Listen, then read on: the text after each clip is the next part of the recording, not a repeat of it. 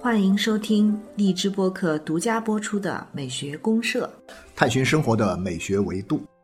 亲爱的听众朋友，大家好，我是生活美学观察家小明老师，我是可可老师，欢迎欢迎大家。可可老师，今天呢，咱们看看聊一个有关这个咱们成年人有时候会偶尔有一些这个碰到情商的问题，想了解一下，就比如说我们能不能通过一种艺术或者美的方法来。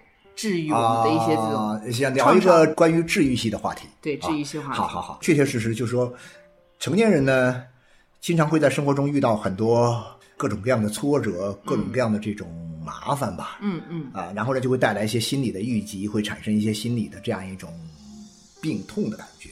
啊，有的时候呢，痛到这个极致，有时候你走不出来，然后呢，很长一段时间都会伴随着你，就会形成一种强烈的一种创伤感。这种创伤感呢，有的时候是致命的，很多人走不出来的话呢，就完了。对，其实我们常常在那个有一些社会新闻里面也会看到这样类似的例子，往往就是面对一些这种生死别离的失去啊，尤其是这个，对，这是比较大的。你比如说，就是说。家庭里面的这个亲人的这个故去，然后呢，这个自己事业上的一个挫败，对对对，还有一些人际交往当中的一些极其的一种极端化的一些不和谐的啊，比如说朋友啊的一些反目啊啊，反目为仇的这样一些东西，是也有一些爱情婚姻的啊，对婚婚姻啊，年轻人这个爱情方面多一点，中年人呢就婚姻方面的这个婚姻事业的多一点，比如说家庭破裂啊，诸如此类。对对对，所以。聊点实用的来讲，就比如说我们通过一个艺术化的或者美学的这样的方法来治愈系的去有啊，这个东西可能有很多这方面的东西可以。一直以来，人们认为就是说，你要是有了心理的这个创痛，有了心理的疾病，有两个方法肯定是很重要的啊，是必须要采取的措施。一个是什么？一个是看心理医生。嗯嗯。还有一个是什么呢？还有一个就是借助于这些艺术，借助于审美。借助于这样一些这个，比如我们讲的一些文学作品啊，通过这个东西来辅助性的带你走出这个传统。那有没有一些就是比较具体的？具体我就想就。最近不知道有没有注意到小明老师，就说有一个这个法国作家，好像六月份吧，是前不久刚刚诞辰这个。我我小王子的那个啊，对，圣埃克西佩里，对，他的这个是诞辰这个一百二十一周年，对，他因为他是一九零零年出生的啊，然后呢，因为这个就是感觉到在这个时候出生哈，就是比如在一些整年份的这个开头这一年啊，你比如说二零零零年出生，一九零零年出生，一八零零年出生啊，这个年份出生的人都是一些很特别的人。今年他一百二十一岁，他虽然已经去世了，在二战前还没有结束的时候就已经也没有说去世，就是这个人消失了。后来找到了，找到了他的一些残骸啊，找到应该是失踪了啊，失踪了，反正就消失了很久，人间蒸发了很长时间。对对对啊，他留下了很多作品，但是其中有一部作品非常啊非常有名有名，那就不用说了哈，《小王子》。呃，《小王子》呢是一部，就是我们经常讲的《小王子》这部作品的时候呢，就是说它是一部什么样的作品呢？有各种各样的说法，但至少呢有一个大家。还算是都能够接受的一个说法，就是它是一个童话，啊，是一个童话作品。您讲到这里呢，我倒觉得《小王子》确实跟我们今天要聊的这种有关治愈的话题挺接近，挺接近的哈。对，因为很多人评价它是一个啊治愈系的童话啊，就是它是一个治愈系的最典型的一个代表童话作品。那也就是说，其实童话是一个很好的对成年人的心理困境进行一种治愈啊，很好的一种文学艺术的一种样式嘛。对，至少就是说，童话故事呢，它其实不仅仅是儿童看的。这种很多人以为是儿童看的，对不对啊？很多时候呢，它其实，在成年人来讲的话，成年人他是需要一个童话的一种抚慰力量。嗯嗯嗯。所以我们可以从质疑这个角度来讲，聊聊童话里面。啊，好了，那我们就这样吧，我们就。今天就来聊一下这个《小王子》这部作品啊，然后呢，再借着这部作品呢，我们来聊一下这个社会的这个成年人的这样一些心理治愈的一些话题。好啊，那配一个音乐的话，我就这样想，就说配一部非常非常有名的作品，但是不是这个童话作品啊？它是古典音乐里面的一部非常著名的钢琴协奏曲，是这个拉赫玛尼诺夫的第二钢琴协奏曲啊，就简称拉二啊，我们通常简称拉二，可以说是这个我们中国的这个古典音乐爱好者里面呢。非常喜欢的，非常喜欢，可以说是这个最喜欢的那么两三部钢琴协奏曲当中的一部啊之一。所以说，这个是一部非常著名的作品。那为什么拿这部作品来作为我们今天的这个主题音乐呢？我觉得是因为它很治愈吗？第一，这部作品确实很治愈，但是关键的是什么呢？关键的是这个拉赫玛尼诺夫啊，啊，这个作曲家呀。他写这部作品呢，是一个什么背景呢？是因为他透过写这部作品，走出了他一生当中最严重的一次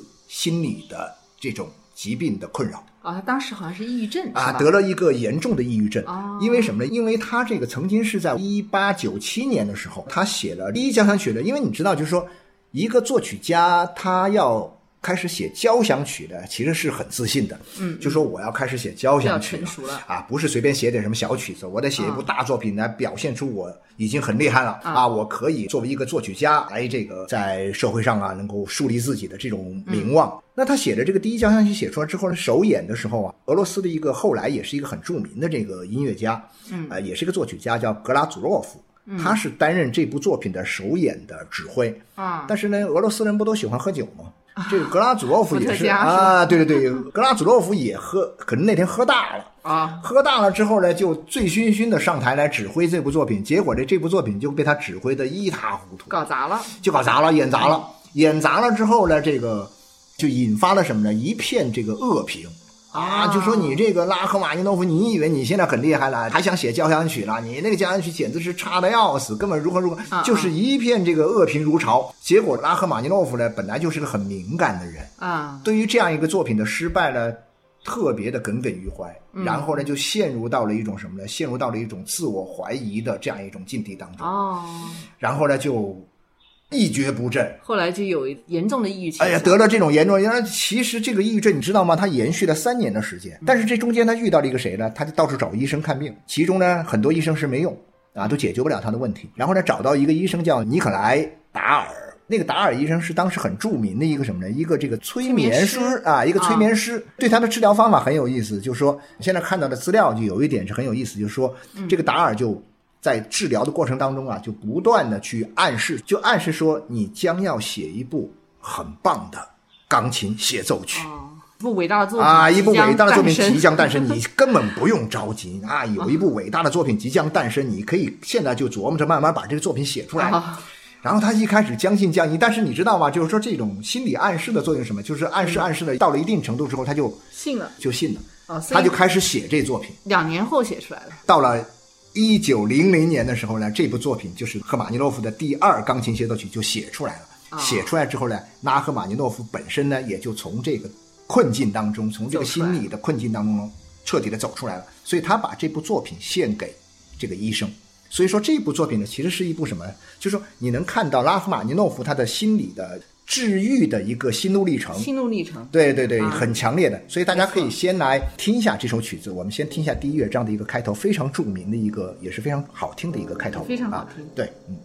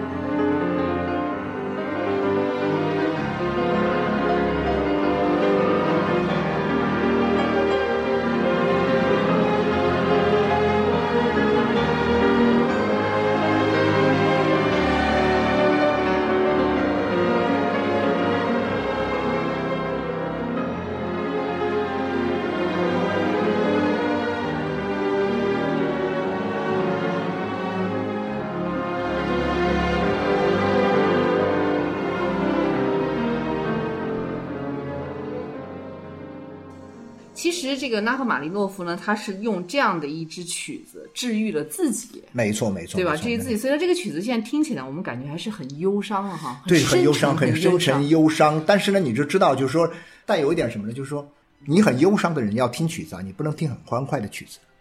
如果我现在很忧郁，我现在甚至是很绝望，我得听什么曲子呢？我不能听那种欢天喜地那种跳大神儿那种曲子，我得听什么？我得听那种哎以毒攻毒。但是呢，以毒攻毒你得攻得恰到好处，否则的话呢，就会出现什么呢？就会出现我们以前有一部很著名的电影叫什么？叫这个《布达佩斯之恋》里面有一首很有名的歌曲，这里面不是有一个叫什么忧郁的星期天吗？啊啊，就是很多人听到这个忧郁的星期天，真是很忧郁、很优美，但是听完之后呢，都自杀了。就说那是一首自杀之歌啊，就很走向极端啊，就那个就不太靠谱。但是呢，另外就是我们讲的，就是说以毒攻毒，你听这首拉赫玛尼诺夫呢，你会从中你其实会获得力量。啊你比如说，尤其是这首曲子开头的八个巨大的和弦，梆梆梆，我感觉它像一个人缓慢的从困境当中、从深渊当中一步一步的走出来。你看他那是沉重。但是呢，又是不断渐强的这种和弦，梆梆梆走出来之后，然后乐队哇一哄而上，像潮潮水一样涌来，那种感觉哇，让人真是心潮起伏、百感交集的那种体验。这种东西其实我就觉得是一种心理治愈的一种，它调动了人的所有的心理因素。它虽然有一种忧伤的底蕴在里面，但是它中间能够看到一层层叠叠的希望，对对对，它是有力量啊，一？层层的啊推进进出来的。嗯，确实，那而且很有俄罗斯这种浪漫主义的啊感觉，俄罗斯的浪漫主义这种，对对。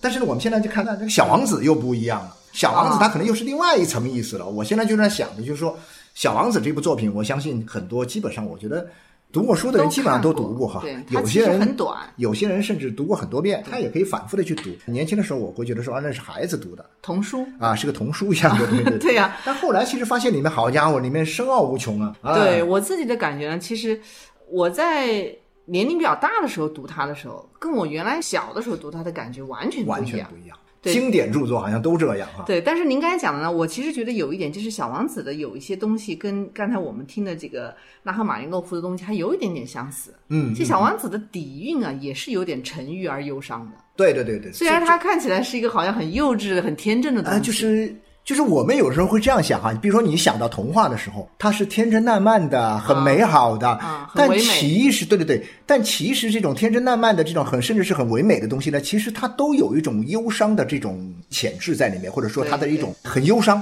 但你看小王子就是很忧伤，就是这样。那虽然我们对里面的啊、情节大家都知道了，我们也不用再复述它的情节，嗯就是这小王子离开自己的一个星球。他其实是一直在寻找，他离开这个星球就是一件很忧伤的事情，你就发现没有？就是说他也不想离开啊，就很心碎的话，跟那个玫瑰花的关系搞不好。嗯就是人们经常会想到，听说好像还是这个圣埃克徐佩里，他是啊写这个故事里面可能还包含了一点点一些自传的因素在里面。对很多这种说法。啊然后他有自己的自传他跟他的妻子的关系好像也出了一些问题呃，有一段时啊间好像是他也是离开他妻子，就是离开啊。然后自己去做一些就是让自己去冷静啊，去思考的这样的事情。对对对，他有，相似。我觉得这，我觉得这个圣埃克徐佩里身上的这种东西特别好玩在哪里呢？就是说，比如说，他虽然是个作家，但是他其实还有一个更重要的身份，他是个飞行员。对啊，我不知道，就是关于飞行员的想象，这个小明老师，你会往哪种情绪的这个方向去联想的？其实我每次想到飞行员的时候，还不是自由，自由是肯定的是一个终极目标哈。当我一想到飞行员的时候，我内心里面总会有一种很忧伤的感觉，不知道怎么回事，哦就是这些人总想要离开地球，总想要飞向辽阔的但是又不着边际的星球。你有没有这种感觉？我觉得这样一些人都是一些忧郁王子的感觉吧。特别在那个年代啊对他那个大概是一战、二战前后的啊对飞行员又感觉是特别危险的啊，那种，又很危险。呃，他本身又是喜欢冒险的一个人，对对对就是说随时都是每天都是最后一天的感觉。对然后这个人又这么的浪漫，因为我们总觉得说。我们都想做一个脚踏实地的人，我们嗯这个两脚深深的踩在这个地球上啊，我们内心里面获得了一种安宁，获得了一嗯种坚定的这样一种。诶，但是你看，一个飞行员他总是想要腾空，总是想要到天上去，而嗯且天上的东西它总是虚无缥缈的，总是漫无边际的，不可不可啊。那这个像小王子这种感觉也是一样的，就是说他从一个很遥远的星球过来，本身就带有一种很神秘浪漫，但是又很忧伤的一种感觉。对 B 六幺二小行星啊，对对 对，B 六幺二小行星。但是呢，小王子呢本身，我觉得他是他的这个出现就是一个忧郁的形象，他是因为不开心才离开那个，对他不开。心，对，没错，对，但是他想通过他的游历来获得一个他很多问题的答案。对，但他最后其实获得了，获得了之后到底他怎么样呢？其实我看这个作品哈，死掉了，好像是去世了，死了。但是回但是。呢，死了其实这种死又不是一个好像生物意义上生命的一个终结的概念，我觉得又有点像是一种回归的概念，又重新回到他的这个星球的这个概念，也就是他转了一圈又回到了生命的原点他只有在这里就是死去了，才能够回到他的啊，必须要死去他能够回去啊所以说。这就感觉到有点像是一个生命的一个悖论一样的感觉，就是啊，对我们人活着啊，我们活着呢，最后都是死去了啊，死去了以后，我们才能够回归，回到我们的这个生命的一个起点。所以，柯老师，我们在这个小王子的这个童话里面，我们可以聊一下。一般来讲，一个童话哈，我们对一个成年人的世界来讲啊，我们撇开说童话书本身的这种语言呐、或者说它本身的这种童话的想象力来讲哈，从一个成年世界来讲，童话其实最多时候给我们的一种美感是跟真善美有关系。我觉得其实就简单的概括为就是三个字儿啊，真善美。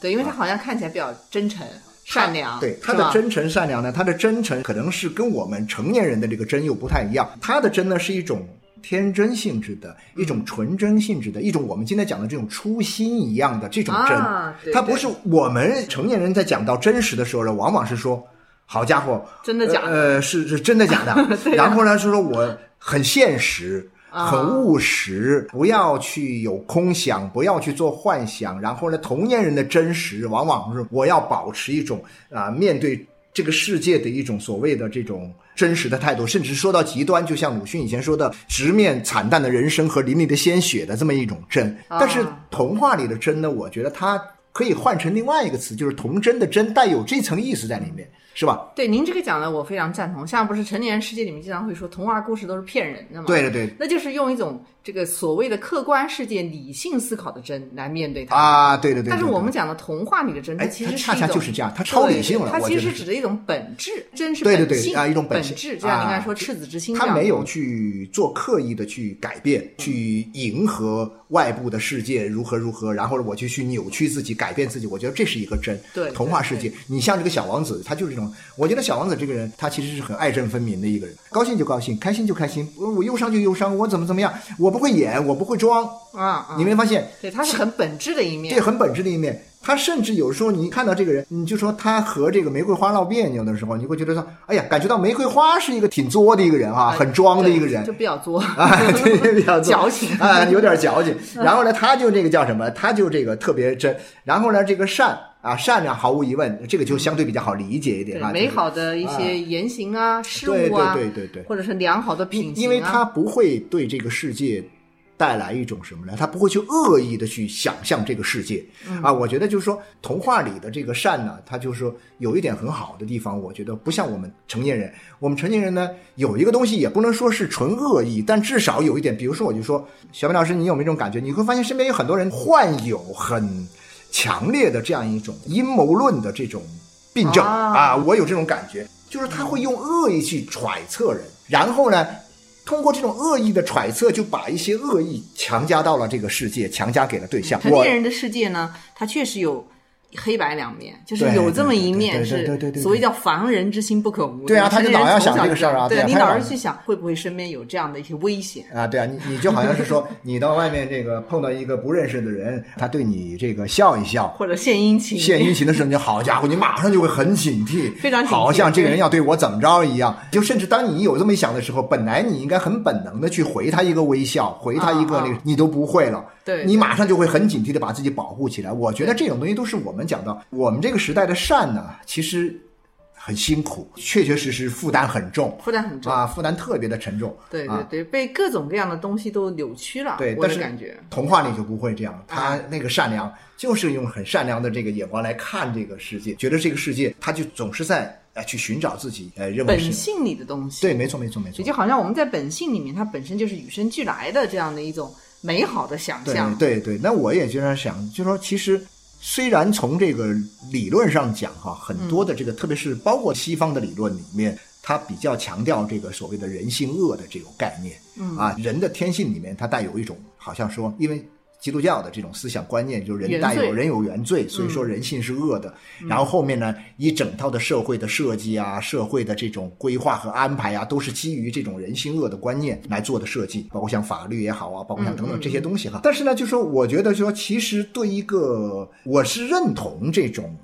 人性恶的观念，但是我不太愿意去接受这种观念，不愿意面对。啊，不愿意面对。我觉得，哎呀，这个不太愿意去说，你一开始当你面对一个人的时候，就想上这人性就是恶的。我还是更喜欢童话这种感觉，就说，哎呀，反正先傻傻的把这个世界想的一切都很善良啊。我跟您的想法是相似的，就所以像儒家思想说的是“人之初，性本善”呢啊。虽然这个里面它有很多教化的东西在里面，但是但这个说法还是容易接受，对，还是容易，特别是在对，在我身边来讲啊，也还是很多人都非常容易接受。然后美就更不用说了，是吧？真善美，童话之美是一种什么美呢？童话之美真的是一点都不沾我们讲到的这样一种世俗功利的目的性，嗯嗯，一点铜臭味都没有，一点功利心都没有，很纯粹。嗯，所以整个来说，童话就是一种什么呢？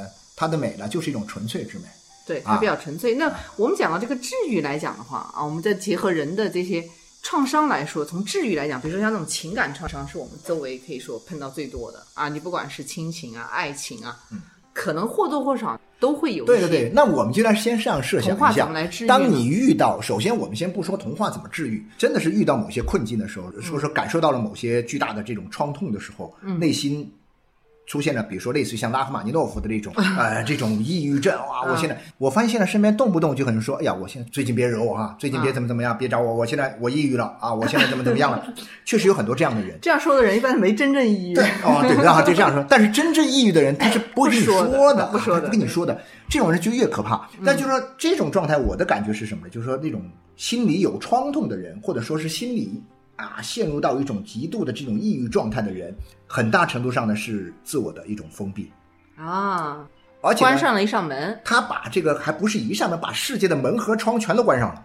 把把自己封闭在自己的这个世界里面，埋进去的就出不来的这种感觉。对，因为他首先表现为对这个世界的任何东西都不感兴趣，消极啊，这非常的非常的消极。然后自己也打不起精神来啊，然后呢，整天也不知道该干嘛。就是你看这种状态里面，就说失去的生活的这个热情。我们讲的这种呃这种生命的意志力，嗯啊，就衰退，就是完全没有任何的这种那种激情的东西出来。所以在这种情况下，我觉得应该是学这个小王子这样先走出去。对，所以我们讲小王子这个故事有趣在哪里呢？确实是，就是首先呢，在自己那家里出了事儿之后呢，他不是跟玫瑰花打的死去活来 啊，也不是整天吵架，也不是整天那什么，那我不开心呢，我就走出去呗，嗯，去看看啊，我离开自己的星球。我觉得这是个象征，这是个隐喻吧。我们每个人遇到了问题。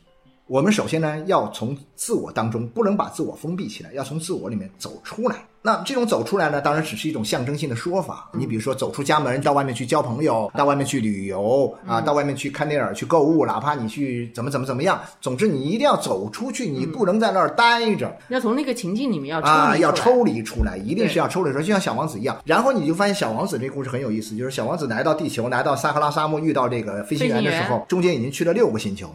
对对，第七个星球是地，第七个星球是地球，对不对？啊，对。那这六个星球是什么意思呢？我觉得这六个星球它其实就是六个自我，他要寻找的六个自我。对他碰到了六个不同类型的人，不同类型的人，什么国王啊，什么商人呐，什么这个酒鬼啊，什么地球科学家呀。对，其实这些人呢，我把它理解为是什么呢？就是他在试图寻找一种从自我的世界里面走出来，去寻找另外一个对象。参照物啊，寻找一个新的参照物，通过这个参照物去跟他建立一个全新的一个对话和一种交流方式的这样一个象征。这个过程很像什么呢？就像我们那时候以前大家都读过的另外一个更古老的文学作品，就是歌德的《浮士德》。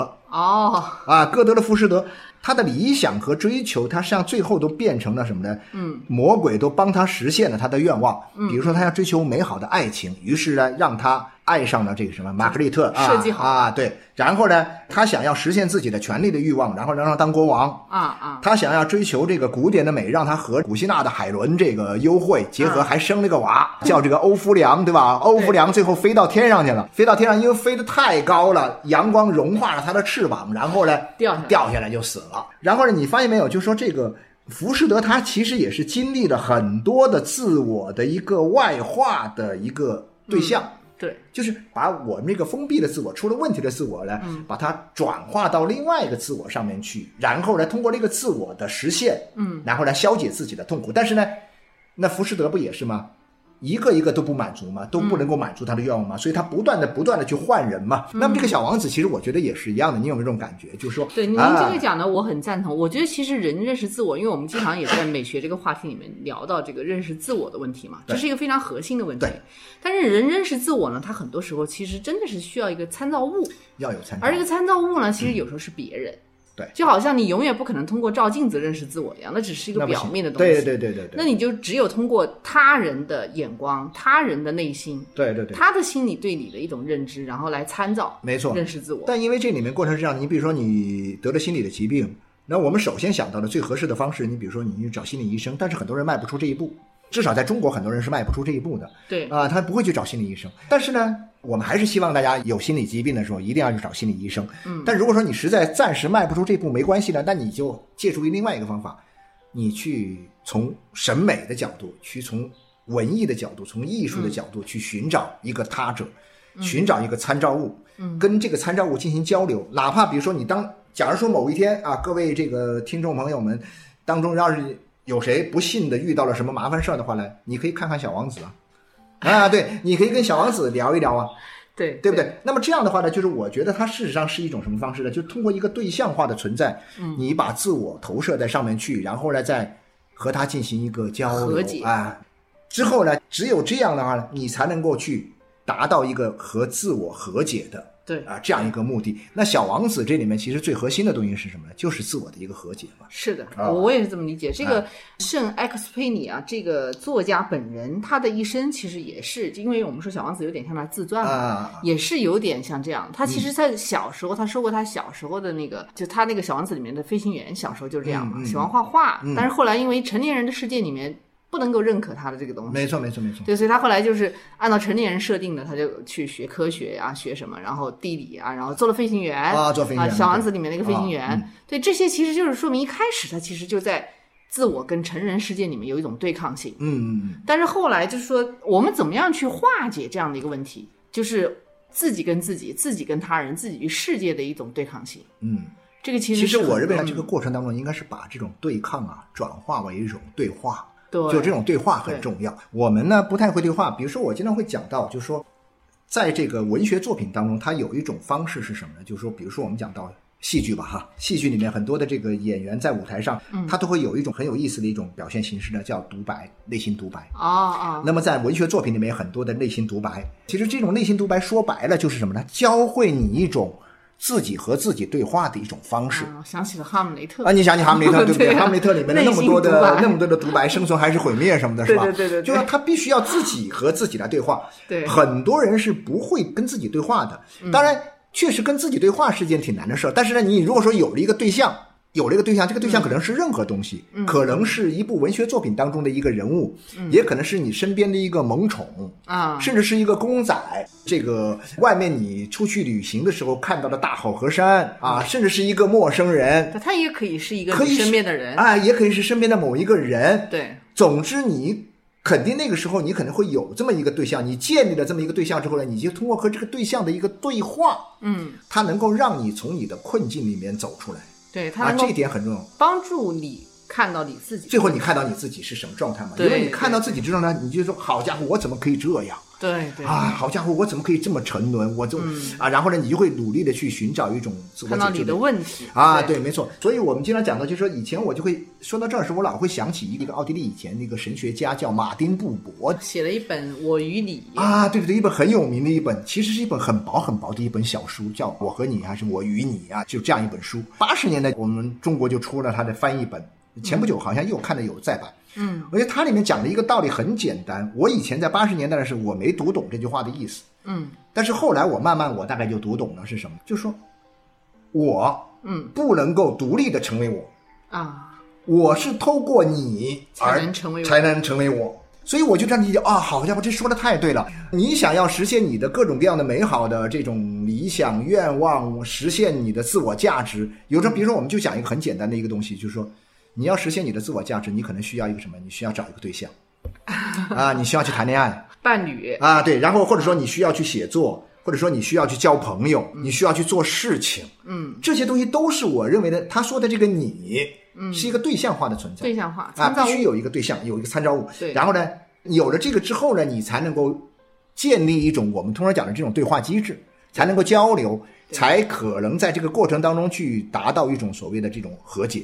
对。那我就想，这个小王子在这个小王子就是遇到了很多吧，对不对？对，没错，而且我觉得它里面有一对特别富有这种参照意义的，就比如说他后来碰到了狐狸，嗯嗯嗯，对，因为它有一个主题是跟爱和责任有爱与责任，对。对，因为狐狸就教会了他一种就是就爱是一种驯养的，啊，驯养这个概念其实特别有对，意思啊，驯养的概念很有意思，对对。对对，所以后来他就慢慢的就是就建立了一个爱是责任的，爱是付出时间和耐心，要富有责任感的这样的一个东西。哎呀，这说的太好了，我觉得是这个意思，就是说，所以玫瑰花跟狐狸就应该是他所参照的东西。对对，他参照了这些东西，对他这个里面关于爱和责任的这个思考啊，我觉得是很有深度的，就是啊还蛮有哲理的。就是一般的，其实小孩儿我觉得可能不一定读得懂。对是虽然是个童话哈，小孩儿不一定能读对，得明白。小孩可能只能从表面上去读啊，他喜欢这朵花，对啊，或者说这个狐狸也喜欢他，比如说只能读这些表面的东西。对对对但是我们从成年人角度来看的话，他比如说讲这个驯养的概念哈，就好比说它其实是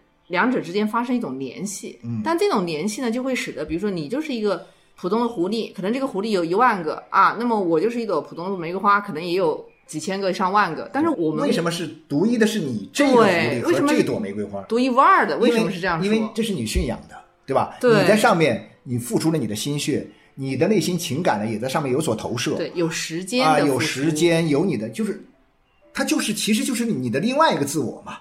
其实就是自我的一种完善。对对对它其实这个背后还有一个叫爱的能力的问题，因为我们说爱很轻易很容易，但是实际上爱呢，它要附属到一个具体的，就是你可能要有耐心、有时间的投入，要变成责任。什么东西能够让你持之以恒？嗯啊，让你那什么的话呢，可能就是这种责任感、责任的意识。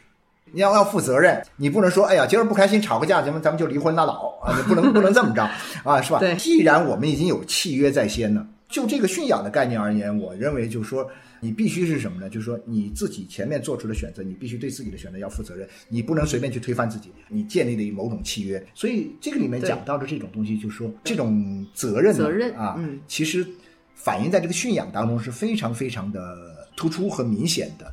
我养了一个宠物，就跟其他就不一样了，因为这跟我就有关联了跟我之间有了一种联系。啊，就有了联系对。他也会讨好我，我也会对他付出耐心、付出时间、付出关爱，对对对对所以这个之间就发生了关系。所以我觉得他这个爱与责任的这个观点，其实在那个狐狸的那个说法里面是非常有哲理的。对然后还有一点呢，就是他其实在最后也提到，就是爱这个东西呢，它其实最后的结果啊。就狐狸最后是非常潇洒的嘛，嗯就他要离开，或者说他要去找那个玫瑰，但是这里面他就提到，就是说，反正不管怎么样，我们在这个过程中，比如说我因为你爱上了麦子，爱上了金色啊，那我就这一生我可能都会看到金色，我就会想起你。对对对，哎，我因为跟你一起，比如说去仰望过星空，那么当我仰望星空的时候，我跟一个玫瑰花一起仰望星空的话，啊我看到玫瑰花，我就会想到星空。想到对，没错等。等，就是说，它这个里面呢，其实是讲了很多，就是爱这个东西呢，它很多时候就是你不要去求，它一定是回报怎么对等的。对你一旦有这样的意识之后，其实你就会很难有一个美好的结局了。对，发现没有？就是说最后这个心理治愈的一个最高级的境界，其实还是什么呢？最后就是自由就是自由。啊，其实就是自由。那自由是建立在这个责任。如果你没有责任感的这种自由，那不是真正的自由。啊，是的，是的，啊，所以说我们就讲到通过小王子的故事，其实我自己的感觉就是说，这里面呢，里面蕴含着的这种所有的这个道理啊，都是做人的道理。但做人一旦遇到了问题的时候呢，我们不知道该怎么做人呢。你就会发现没有，就是说平时大家好像都挺懂得一些道理的哈，我该怎么做怎么做。但是，一旦遇到了问题之后，真的就不知道该怎么做了，有时候就拉倒了，你知道吧？就会有一些极端的这个行为出来。对对对但这个时候，我就讲，你去看看《小王子》这本书呢，其实某种意义上真的是可以给你带来很多的一种启发。的一种沟通啊，我们怎么样去沟通和妥协？对对对，其实最终就像您讲的，他还是获得一个和解对啊，啊，自己跟自己、自我的和解，与他人的和解、世界的和解。那和解的目的是自由，没错，最后就是自由了。所以这个就是当然，你还会遇到很多新的问题，但是其实我认为都是一个个这样的过程的一个循环，就是不断的这样循环。就是你在这种创伤过程中，如果你处理的好了，你可能就升级了，就升华了。对对吧？你后面还会遇到不同的问题，但是你觉得你的升华、你的成长，你碰到这些问题，你也慢慢游刃有余了。对，我觉得就是说这个东西呢，它和《小王子》这部童话作品呢，跟很多其他的成人的故事呢，它不太一样。比如说我们在讲到成人的故事的时候，我们会讲一些关于励志的东西啊，嗯，我们总之会讲一些这个其他方面的一些东西。但是在讲《小王子》的时候呢，我会讲，觉得说是它能够让我们去面对一些最本真的问题，本质的问题啊，对，最本质的问题就是所谓的这个真善美的问题啊，它是很具体。当然，这部作品它好就好在什么呢？因为它是个童话故事，它里面没有任何的说教，啊，都靠你自己去领会。对每个人看了都会不一样。语言又特别的美，对对对情境也特别的美。嗯啊，所以你看上去呢，就会觉得说，哎呀，好家伙，就是说你不会有一种防范的心理，就是好家伙，有有一个人在跟你说教啊，我教教化你啊教化你，对 或者这很你会很反感，是吧？是的，啊是的，柯老师，我们今天时间也差不多，我们最后再在这个著名的那二里面，我们听一下这第三个乐章，就说因为他这个前面这个乐章呢，其实是开了一个头啊，走出来了，他开始回顾自己。我认为这部作品是一部关于回忆的作品。